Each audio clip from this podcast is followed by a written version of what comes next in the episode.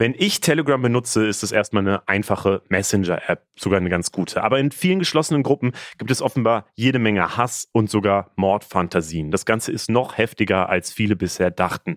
Daher starten wir jetzt mal eine kleine Reisetour in die Untiefen von Telegram. Hi, ich bin Leo aus der Funkzentrale in Mainz und wenn man zurzeit irgendwas über Telegram hört, dann ist es ja eigentlich immer, dass sich da die querdenkenden ReichsbürgerInnen und die Attila Hildmanns dieser Welt versammeln, weil sie ihre Thesen dort ungestört verbreiten können. Und diese maximale Meinungsfreiheit, für die sich Telegram ja auch selbst feiert, hat natürlich wirklich wahnsinnig viele Vorteile. Gleichzeitig führt es aber auch dazu, dass neben dem ganzen Schwurbel-Content auch echte Morddrohungen stehen. Nicht nur ein paar, sondern, und das hat jetzt unsere Recherche-Unit größer ausgewertet, es sind quasi jeden Tag Morddrohungen. Vor allem gegen Menschen in der Politik und den Medien und vor allem in Gruppen, die nicht für alle öffentlich sind. Wir schauen uns an, was bei Telegram abgeht, wie sich das in der letzten Zeit entwickelt hat und wie man das vielleicht auch lösen kann. Weil zumindest ich würde sagen, es ist ja vielleicht auch erstmal ganz gut, wenn es eine Möglichkeit gibt, im Netz zu kommunizieren, ohne dass der Staat da direkt mitlesen kann. Die ganze Problematik Telegram gibt's jetzt. Ich bin Leo, wir sind Funk. Let's go. Und bei mir ist heute Jan-Henrik Wiebe. Er ist Teil unserer Recherche-Unit bei Funk. Erstmal hey und äh, cool, dass du am Start bist. Hallo Leo. Du verbringst ja sehr viel Zeit auf Telegram, das kriegen wir ja hier auch immer mit. Irgendwo in Gruppen zwischen VerschwörungstheoretikerInnen, äh, Corona-Leugnern, Fans von QAnon. 230 Gruppen habe ich jetzt gelesen. Checkst du da mehr oder weniger regelmäßig ab? Kurze Frage, wie hält man das da aus? Na, ich lese nicht alles mit. Also das hält man nicht aus, wenn man dort wirklich jeden einzelnen Beitrag lesen würde. Ich bin dort ja passiver Beobachter und äh, nicht alle von diesen 230 Gruppen kommen tatsächlich auch aus Deutschland. Ich schaue mir auch rechtsextreme Gruppen aus Russland und der Ukraine zum Beispiel an oder aus dem englischsprachigen Raum, aber äh, die allermeisten sind schon aus Deutschland. Wir schauen gleich äh, dann mal in diese ähm, geschlossenen Gruppen auch rein, wo dann eben auch diese täglichen Morddrohungen am Start sind. Aber erstmal würde ich gerne mal äh, tatsächlich so deine Geschichte mit Telegram verfolgen. Wie bist denn du da überhaupt reingekommen? Also wann hast du denn angefangen, äh, dich mehr mit Telegram zu beschäftigen? Das war damals, als ich noch bei T-Online war, da hat mein Kollege mich gefragt, ob ich für ihn mal so ein paar Gelbwestengruppen beobachten könnte, weil sein Account ist da verbrannt und ich soll doch da mal reingucken und für ihn so ein bisschen das anschauen und Gelbwesten war dann wahrscheinlich so 2018 oder so? Groß. Ja, das kommt etwa hin, ja. Und ja, das waren auch schon so Proteste von Leuten, die ich würde mal sagen, aus dem etwa gleichen Spektrum kommen. Also bürgerlich, leicht radikalisiert ins rechte Spektrum reichend so. Und etwa die gleichen Leute organisieren sich jetzt weiter auf Telegram und jetzt halt zu Corona.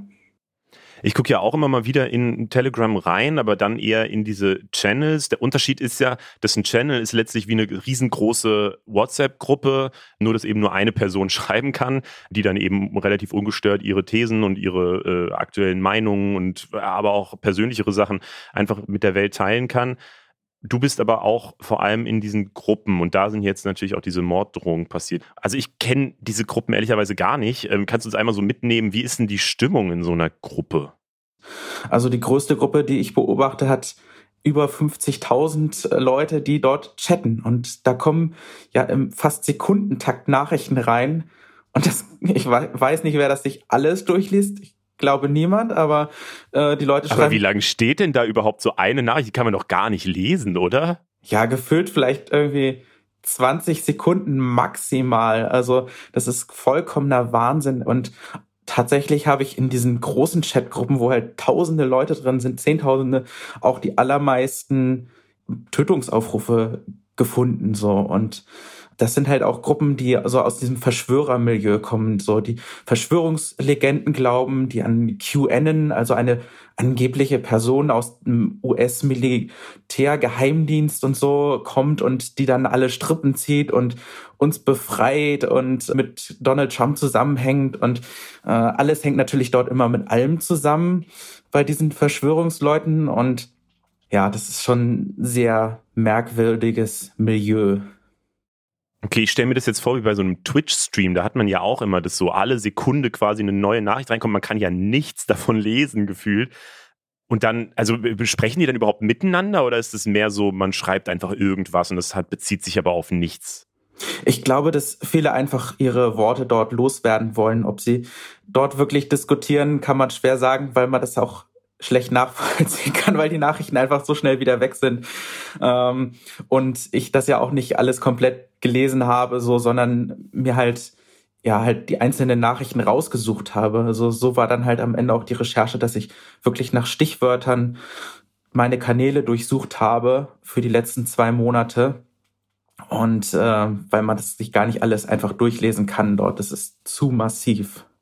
Mhm, trotzdem ist es ja dadurch halt spannend, dass man äh, so die Stimmung aus diesen äh, Kreisen irgendwie mitkriegen kann. Kann man da denn irgendwie sagen, dass sich das verändert hat in der letzten Zeit?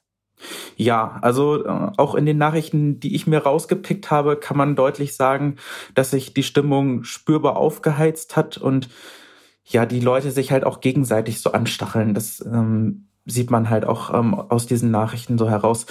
Und das ist ja sehr beängstigend. Hat sich das auch in den Channels ver verändert? Das ist ja wahrscheinlich eher das, wo mehr Leute wirklich mitlesen halt, weil es da natürlich einfacher ist, wenn man irgendeinem großen Verschwörungsmenschen folgt, der, der, dann halt auch viel schreibt. Also die schreiben auch sehr viel, aber eben nicht jede paar Sekunden, sondern vielleicht alle paar Stunden oder Minuten. In den Channels bleiben die Nachrichten viel länger stehen und werden deswegen auch, denke ich mal, häufiger gelesen. Dort habe ich sehr wenig äh, Tötungsaufrufe gefunden. Also es gibt einzelne Channels, die das machen, aber die ganz großen, die sind klug genug, das nicht zu machen, weil sie dann natürlich auch schneller irgendwie auf dem Radar von irgendwie Verfassungsschutz, Polizei und so weiter auftauchen. Ist es denn schwer, in solche geheimen Gruppen reinzukommen? Einerseits ja, andererseits nein. Also ich bin reingekommen, ich habe nie irgendwo was geschrieben, sondern habe nur halt irgendwie Einladungslinks gesucht in den offenen Gruppen, denen ich schon vorher gefolgt bin und habe mir dadurch ein Netzwerk aufgebaut in dieser Verschwörerszene und ja, war dann da drin und habe dann einfach passiv mitgelesen. Also so schwer ist das nicht. Das, was ich gemacht habe, kann auch die Polizei machen.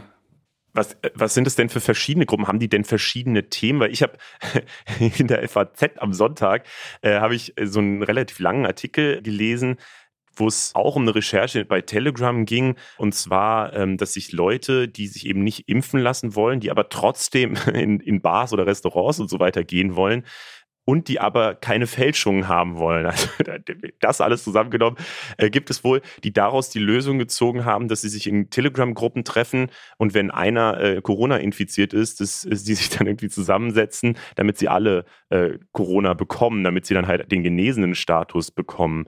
Ähm, das, fand ich, das war auf jeden Fall schon ein Rekord an sehr, sehr verrückten Sachen, die man so über Telegram hört, aus meiner Perspektive. Aber gibt es solche Gruppen viel, solche verrückten ähm, ja, Sonderinteressen, würde ich es mal nennen?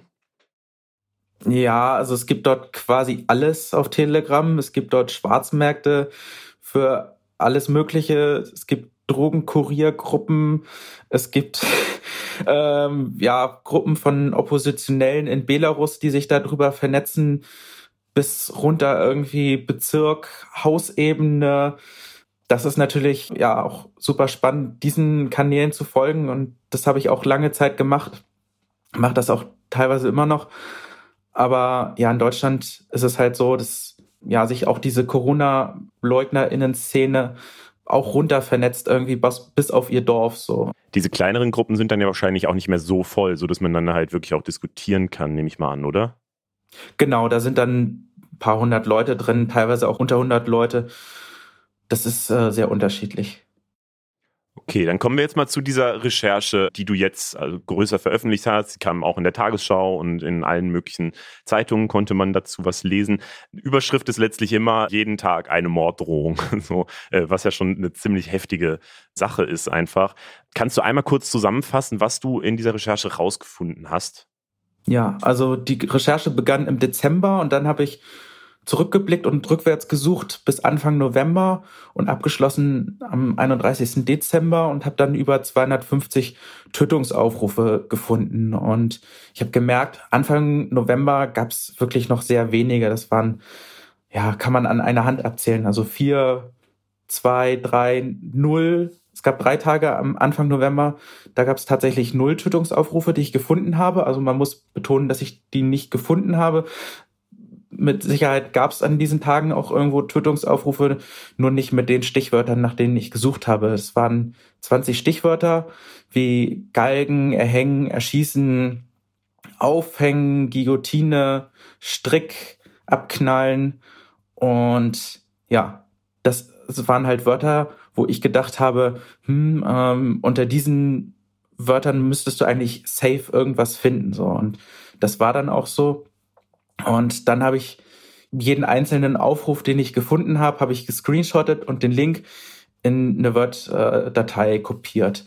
Und das waren jetzt am Ende über 100 Seiten. Ich habe die Bilder schon extra kleiner gezogen, damit die weniger Platz einnehmen. Dann habe ich das nach Tagen geordnet und in eine Excel-Tabelle kopiert und dann mir einen Graphen gezeichnet. Und man sieht dann dort in diesem Graphen sehr deutlich, dass Mitte November das massiv zunimmt. Also die Spitze war dann Anfang Dezember, wo es dann elf Tötungsaufrufe gab. Und ich habe dann mal einfach bei Google Trends geguckt, ob die Impfpflichtdebatte, wann die aufgekommen ist. Und das ist genau der gleiche Zeitraum. Also Mitte November kam diese Debatte auf. Und in dem Zeitpunkt haben sich dann auch offenbar die Leute radikalisiert und äh, ja, haben dann mehr, mehr Tötungsaufrufe abgesetzt auf Telegram. Hey, kurzer Hinweis, in den nächsten zwei Minuten geht es hier um explizite Schilderung von Gewalt. Wie sehen denn dann diese Tötungsaufrufe auf? Also du hast schon die Stichworte genannt, Galgen und, und Erhängen und so. Sind es denn ja irgendwie ernstzunehmende äh, Aufrufe oder ist es wirklich so, ey, die müsste man mal erhängen? Ja, es geht äh, in der Regel mehr so um, die müsste man mal erhängen, aber es gibt auch viele Aufrufe, wo es ganz konkret um Personen geht. Also dass gesagt wird, ja, also so eine ja, unspezifische Todesdrohung lese ich mal hier vor, hängen, großgeschrieben natürlich, äh, sofort diese Missgeburt und dann so fünf wütende Smileys und dazu dann noch ein Foto von einem Galgen, von so einem baumelnden Seil, dann anderes äh, muss ich mal ganz kurz hier gucken. Das ist einfach so ein irre langes Dokument, wo man einfach mal irgendwie runterscrollen muss. Krass ist da auch direkt das Foto vom Galgen mit dabei ist. Also das ist ja dann schon zumindest nicht mehr einfaches Dampfablassen oder so, sondern da steckt ja dann schon mindestens mehr Aufwand hinter das mal da hinzuschreiben. Genau, und dann schreibt hier auch jemand zum Beispiel, nein, Lauterbach gehört öffentlich hingerichtet, in Klammern verbrennen oder ausweiden. Und oh das ist halt schon echt krass. Also wenn es dann halt um so eine Person und irgendwie ja wirkliche irgendwie Tat so geht, wo man, wo sich die Person dann noch mehr drunter vorstellt und das dann halt wirklich irgendwie so Mordgelüste auch sind. Also man merkt halt, wie sich die Person das richtig vorgestellt hat und diese Gewalt irgendwie ausleben möchte vielleicht auch. Also das ist schon sehr erschreckend. Äh, also Karl Lauterbach kann ich mir vorstellen, ist schon so eine Hassfigur in diesen Kreisen. An wen richtet sich das denn sonst noch so? Jens Spahn war auch sehr oft genannt worden, Ursula von der Leyen, Olaf Scholz, dann äh, Justizminister Buschmann von der FDP wurde einmal genannt, den wollte jemand gerne abknallen. Mhm. Ja, also es sind hauptsächlich Politiker, aber auch oft Impfärzte, Wissenschaftler, aber auch Journalisten. Okay, also auch Ärzte äh, werden da äh, mit, mit Tötungsaufrufen irgendwie belegt. Genau. Hui. Okay, was, was, was sind es denn für Leute, die diese äh, Nachrichten schreiben? Weil, äh, soweit ich das verstanden habe, vertreten ja auch viele gar nicht so anonym auf. Also Telegram könnte man ja anonym sein, wenn ich es richtig verstehe. Aber viele stört das ja gar nicht, dass da sie mit ihrem Namen zu lesen sind. Weiß man denn irgendwas über diese Leute? Ja, also die Leute dort, die mit Klarnamen und Profilbild auftreten, sind in der Regel mindestens über 45 Jahre alt, also weit außerhalb der Funkzielgruppe. Zwischen 14 Dank. und 29 habe ich tatsächlich fast niemand gefunden. Also ich weiß nicht einfach, ob die cleverer ist. Medienkompetenzmehrheit im digitalen Raum oder andere Plattformen nutzt, würde ich jetzt nochmal mit reinstreuen. Ja, oder halt einfach nicht so radikalisiert ist. Also oder auch auf den Demos sieht man halt hauptsächlich eher Menschen über 45, würde ich sagen junge Menschen sind da eher die Ausnahme. Und ja, dann muss man sagen halt, dass das ja nicht die Hardcore-Neonazis sind, die da irgendwie diese Tötungsaufrufe absetzen, sondern ja eher radikalisierte BürgerInnen. Und das ist, finde ich, das wirklich Erschreckende. Also, dass es nicht irgendwie aus diesen Hardcore-Neonazi-Gruppen kommt, sondern aus ja eher bürgerlichen Kreisen so. Aber machen die das dann, also wirklich mit so einer Absicht? Ich meine, du hast schon gesagt, so manche machen das schon, stellen sich offensichtlich auch wirklich vor, wie das dann umgesetzt werden könnte oder so. Aber ist es vielleicht auch manchmal einfach so halt wirklich Dampf ablassen oder also ist es so ein bisschen Aufmerksamkeitsding vielleicht auch einfach? Das kann sein. Andererseits muss man ja auch sagen, es gab jetzt die Recherchen vom ZDF und von Frontal 21 und da haben die Kollegen aufgedeckt, dass in Sachsen ja sich eine Gruppe auch im realen Leben getroffen hat und die sich auch über Waffen ausgetauscht haben und die gesagt haben, dass sie Waffen haben und dass sie halt den Ministerpräsidenten von Sachsen, Kretschmer, gerne ermorden möchten. Also diese Gewalt bleibt nicht im Online-Bereich, sondern kommt dann auch im realen Leben vor und die Leute treffen sich, vernetzen sich und besprechen dort ja ihre Tötungsabsichten. Und deswegen kann man das nie so genau sagen, was irgendwie real ist und was am Ende ja so eine fiktive Nachricht ist, wo die Person sich das einfach nur mal vorstellt. Wie ist denn da deine Einschätzung? Also glaubst du, dass äh, diese Radikalisierung, die man ja da an der Sprache jetzt schon mal feststellen kann, sich auch auf die Realität, aufs echte Leben irgendwie ausweiten kann und man tatsächlich damit rechnen muss, dass zumindest mehr Gewalt oder so gegen Politiker, gegen Ärzte, gegen Journalisten, Journalistinnen in der Zukunft passieren könnte? Ja, also ich würde schon sagen, dass das auf jeden Fall schon jetzt der Fall ist, dass die Leute sich ja auch auf der Straße radikalisieren. Das sieht man auch an den Übergriffen auf PolizistInnen, auf den Demos in der letzten Zeit, auf diesen ja sogenannten Spaziergängen. Das ist schon nochmal eine neue Stufe. Also, weil die ja vor allem am Anfang ähm, sich gerne irgendwie verbrüdert haben äh, mit der Polizei. Das sieht man jetzt fast gar nicht mehr. Und äh, tatsächlich mal so in die Zukunft geguckt, weil es ist ja dieses, äh, der Ton ist dadurch ja so rau, wie er gar nicht mehr rauer werden kann, wenn man halt wirklich mit Morddrohungen um sich äh, wirft. Das könnte ja entweder zu einer gesellschaftlichen Spaltung dann tatsächlich führen, wenn es halt so Extreme aufeinanderprallen, oder eben halt dann tatsächlich, dass, dass die Gewalt mehr wird. Ja, also von der gesellschaftlichen Spaltung würde ich an dieser Stelle nicht sprechen, denn das ist ja eigentlich immer noch eine sehr kleine Gruppe. Auch mhm. die Radikalisierten dort sind halt noch mal kleiner. Nicht alle Leute, die irgendwie die Impfung ablehnen, wollen auch andere Menschen töten, so.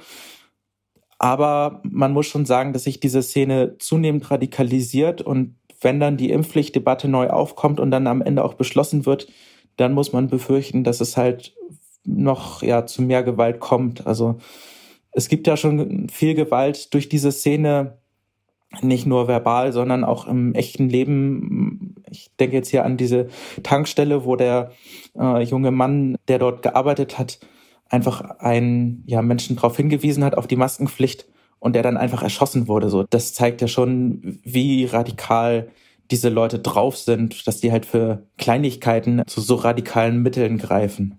Wie viele sind es denn, die so radikal sind?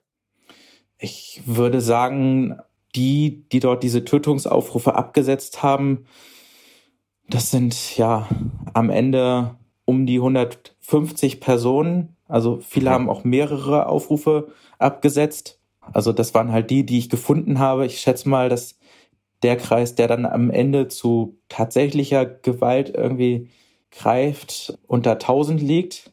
Aber das kann man halt nie so genau sagen. Ne? Also man weiß halt nicht, was da noch irgendwie im Verborgenen abläuft und sich da nicht noch radikalere Gruppen treffen und vernetzen. Okay, dann würde ich den Part mal abhaken. Da kann man, glaube ich, zusammenfassen, dass in diesen Chatgruppen und Kanälen auf Telegram ganz schön die Post abgeht und Telegram eben nichts macht, weil äh, sie sich eben für diesen Ort der Meinungsfreiheit halten, wo erstmal alles gesagt werden kann und jeder so seine Meinung reinhauen kann. Und darüber würde ich tatsächlich auch nochmal gerne reden, weil wie ist denn da deine Einschätzung? Müsste Telegram da wirklich mehr tun? Ja, also ich glaube, an der Stelle, wo es dann zu Tötungsaufrufen kommt, müsste Telegram was machen. Die sind ja so ein ja, sehr libertäres Medium. Die halten sich halt ja gerne irgendwie Abstand zu Regierungen und sagen das halt sehr deutlich. Und die Bundesregierung hat Telegram kontaktiert mit einem Brief und es kam keine Antwort so. Und die sitzen in Dubai nicht wirklich, also die haben dort ein Büro, aber es sitzt niemand in dem Büro. Schon verschiedene Journalisten haben versucht, die zu kontaktieren, aber da war niemand und auch die in dem Hochhaus haben gesagt, ja, also wir haben da seit Monaten niemanden gesehen. Da war am Anfang mal jemand da, als sie das Büro quasi bezogen haben, aber seitdem nicht mehr. Und man weiß halt nicht auch, wo die Entwickler sitzen und äh, das ist halt auch so ein bisschen das Mysterium um Telegram. Eine Diskussion, die da ja so ein bisschen äh, drumherum geführt wird, ist die Frage, ist es eigentlich ein Messenger? Also müsste es rechtlich so bewertet werden wie WhatsApp zum Beispiel?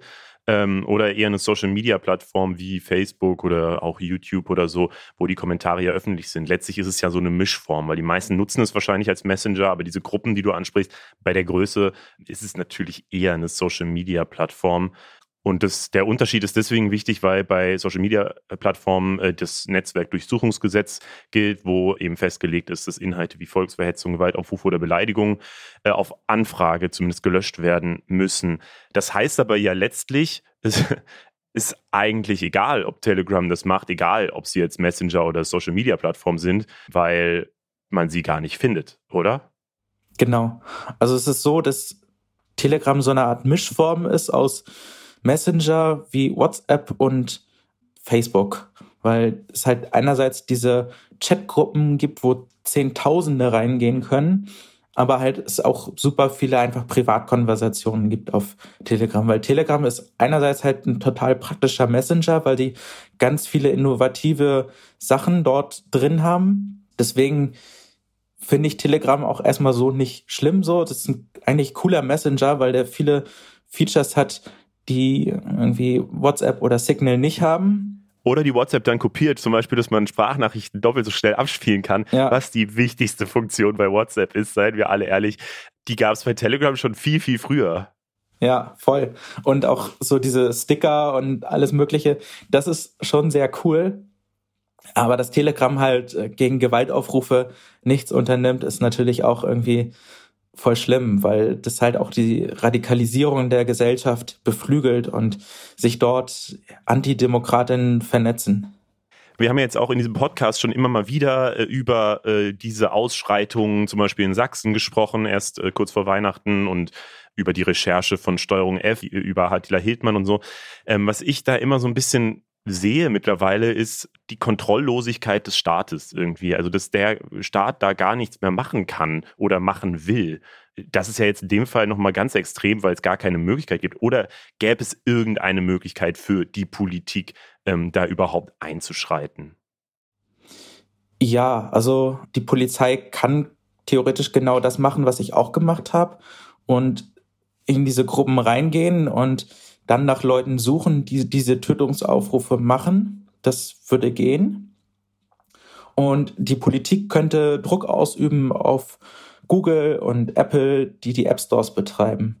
Denn äh, wenn diese mhm. beiden großen Firmen Telegram anschreiben und sagen, hey, wir haben das und das gefunden, wir nehmen jetzt einfach eure App aus den App Stores, dann würde Telegram, glaube ich, reagieren, weil das wäre deren Untergang. Das wollen die nicht. Und dann glaube ich, dass sie schon auch diese Tötungsaufrufe löschen würden. Ansonsten kann man Telegram irgendwie kaum beikommen. Mm, ich ich, ich, ich denke da gerade so ein bisschen drüber nach, weil ich verstehe natürlich voll, dass äh, wir auch als Gesellschaft nicht wollen, dass es Tötungsaufrufe in massiver Zahl oder auch insgesamt einfach generell nicht geben soll. Aber gleichzeitig, wenn wir jetzt zum Beispiel nach Belarus gucken oder so, ähm, ist es natürlich total wichtig, ähm, dass da äh, in einer Diktatur auch äh, die Leute, die in der Opposition sind und die eben sich nicht einfach in einem Café treffen können und äh, ihre Pläne zum Beispiel, ähm, wie sie bei der Wahl antreten wollen oder so, ähm, oder wie sie Demos organisieren wollen, ähm, besprechen können. Und die sind ja total darauf angewiesen, dass es solche Dienste wie zum Beispiel halt Telegram gibt, die nicht überwachbar sind von den Machthabern in diesen Ländern. Wie, wie siehst du das? Weil ich frage mich immer, brauchen wir nicht als Gesellschaft auch im digitalen Raum irgendwelche Möglichkeiten, dass man sich eben anonym unterhalten kann oder halt so über, unterhalten kann, dass man nicht überwacht werden kann? Ja, das stimmt. Andererseits muss man dazu sagen, dass Telegram halt kein richtig anonymes Medium ist wie äh, Signal zum Beispiel, wo man wirklich anonym kommunizieren kann. Da sind die Einstellungen bei Telegram wirklich nicht so gut und da würde ich auch empfehlen, wenn Leute anonym kommunizieren wollen, dann sollten sie lieber Signal oder Threema benutzen, weil das halt wirklich anonyme Messenger sind und Telegram halt so eine Scheinanonymität vorgaukelt und dann zum Thema Belarus kann ich noch sagen, dass dort der KGB massiv gegen Telegram-Gruppen vorgeht und es tatsächlich schon viele Telegram-Gruppen getroffen hat und die abgeschaltet wurden, weil die äh, ja, Admins einfach äh, durchsucht wurden, ihre Wohnungen und Handys beschlagnahmt wurden und denen ist es halt einfach vollkommen scheißegal. Die sperren halt Leute für einen Kommentar irgendwie auf Facebook oder so ein und das für Jahre so. Das ist einfach eine komplett krasse Diktatur und die gehen halt ja trotzdem gegen Telegram vor und deren ja Gruppenbetreiber und Kanalbetreiber für gar nichts so. Nur weil die halt ja ähm, gerne eine Demokratie hätten statt einer krassen Diktatur. Aber selbst wenn Deutschland jetzt äh, wirklich aktiv dagegen vorgehen würde und zum Beispiel Apple und Google überzeugen könnte, dass es diese Apps gar nicht mehr gibt oder so, oder dass die zumindest Druck auf äh, Telegram ausüben, dass sowas da eben nicht mehr passiert, glaubst du nicht, dass äh, dann sich die ganze Diskussion einfach wieder verlagert und dann ist es halt von mir aus das Darknet, äh, wo dann wirklich anonym äh, alles Mögliche geschrieben werden kann oder auch das Trump Social Network, was ja bald kommen soll? Ähm, ja, einerseits ja, es werden Personen auf Signal wechseln und dort Gruppen gründen und vielleicht auch die eine oder andere Person ins Darknet, aber man muss dazu sagen, Signal ist nicht so benutzerfreundlich. Es gibt nicht irgendwie die Funktion, dass Gott man dort mit irgendwie 10.000 anderen Leuten in einer Gruppe irgendwie Hassnachrichten austauscht. Diese Möglichkeit gibt es dort einfach nicht, weil das einfach viel begrenzter ist. Ich weiß nicht, was das Limit bei Signal ist, aber das liegt deutlich tiefer. Und ins Darknet von denen geht kaum jemand, weil die Leute einfach nicht so internetaffin sind und verstanden haben, was irgendwie Anonymität ist und so weiter, weil man sieht ja, die kommunizieren dort auf Telegram mit Klarnamen, mit Profilbildern teilweise. Und dann, wenn da Uschi Meier irgendwie mit, also fiktiver Name, dann irgendwie mit Profilbild ihren Tötungsaufruf absetzt, dann sieht man ja schon irgendwie, dass die halt einfach nicht das Internet kapiert hat und nicht weiß, dass ihr Aufruf auch öffentlich ist. Wie ist denn deine Prognose, wie es mit dem ganzen Verschwörungsthema jetzt weitergeht? Also glaubst du, dass es nach Corona irgendwann wieder abebbt oder ist das eigentlich egal und die suchen sich dann halt ihr nächstes Thema und die Aggression und so weiter ist jetzt halt in der Welt? Ja, das wird tatsächlich spannend, wie das dann mit der Impfpflichtdebatte weitergeht. Also ich schätze, dass die sich auf jeden Fall nochmal krass radikalisieren werden und dass wir auch ja diese Ergebnisse auch in der realen Welt sehen werden. Leider. Aber ich glaube, ja, wenn die Pandemie zur Endemie wird und wir dann die Impfpflichtdebatte überwunden haben, dass viele dann auch sagen, ja, nee, jetzt ist gut und ähm, ciao. Aber der wirklich radikale Kern, der auch ja wahrscheinlich das Vertrauen in die Demokratie verloren hat, dass die dann halt sich diesen Rechtsextremen ja anschließen werden und dann vors Flüchtlingsheim ziehen oder irgendwie ihr nächstes Ziel suchen werden. So, das ist halt auch das Problem, weil viele von diesen, ich sag mal, normalen BürgerInnen es egal ist, ob sie dort mit Rechtsextremen demonstrieren oder nicht. So, die sagen ja, die helfen uns, die sind auf unserer Seite, die sind für unser Ziel gegen die Impfpflicht und die sehen das gar nicht, dass das irgendwie schlimm sein könnte und dass sie damit halt auch die Demokratie gefährden. Das sind ja super gute Aussichten. oh Mann. Wenn ihr was Positiveres hören wollt, dann gibt es von uns eine Empfehlung, äh, und zwar bei Deutschland 3000, dem Podcast von Eva Schulz. Da spricht Eva mit Nino Konopka. Der ist mit dem Fahrrad von Berlin nach Peking gefahren. Das sind 15.000 Kilometer durch 18 Länder. Das Ganze hat neun Monate gedauert. Die beiden haben sich über Braunbären und Hühnerherzen unterhalten, über Gastfreundschaft und ewiges geradeausfahren. Was hat er daraus gelernt? Würde er alles nochmal genauso machen? All das hört ihr in dieser Folge. Folge. Und Jan, dir natürlich auch noch die Möglichkeit, eine, ein Video oder eine Sache, ähm, die du besonders cool fandest, zu empfehlen. Ja, besonders cool ist sie jetzt nicht, aber wenn ihr sehen wollt, was mit einer Person passiert, die ja komplett durchgedreht ist und in den Verschwörungslegenden gefangen ist, dann schaut euch mal auf dem Kanal Steuerung F auf YouTube die Doku über Attila Hildmann, was verrät sein Datenleak an. Die ist wirklich super spannend und die kann ich nur sehr empfehlen. Das kann ich auch äh, unterstreichen, dass das wirklich sehr empfehlenswert ist, das zu sehen. Vielen Dank, Jan, dass du am Start warst. Ich fand es richtig spannend und verbring nicht zu viel Zeit auf Telegram. Danke für die Einladung. Und zum Ende freuen wir uns natürlich immer über euer Feedback. Schickt uns das per Mail an der podcast.funk.net oder schreibt uns auch gerne eine private Nachricht auf Instagram an @funk. Das hier ist Funk, der Podcast in Zusammenarbeit mit Skip Intro. Redaktion liegt bei Javan Wenz, Saskia Prinzler, Berit Ström und Charlotte Müller. Das Sounddesign kommt von Benjamin Sardani. Funk ist ein Angebot von ARD und ZDF. Und am Ende gibt es natürlich immer das Infotier der Woche. Das ist dieses Mal besonders süß, finde ich. Es ist die Robbe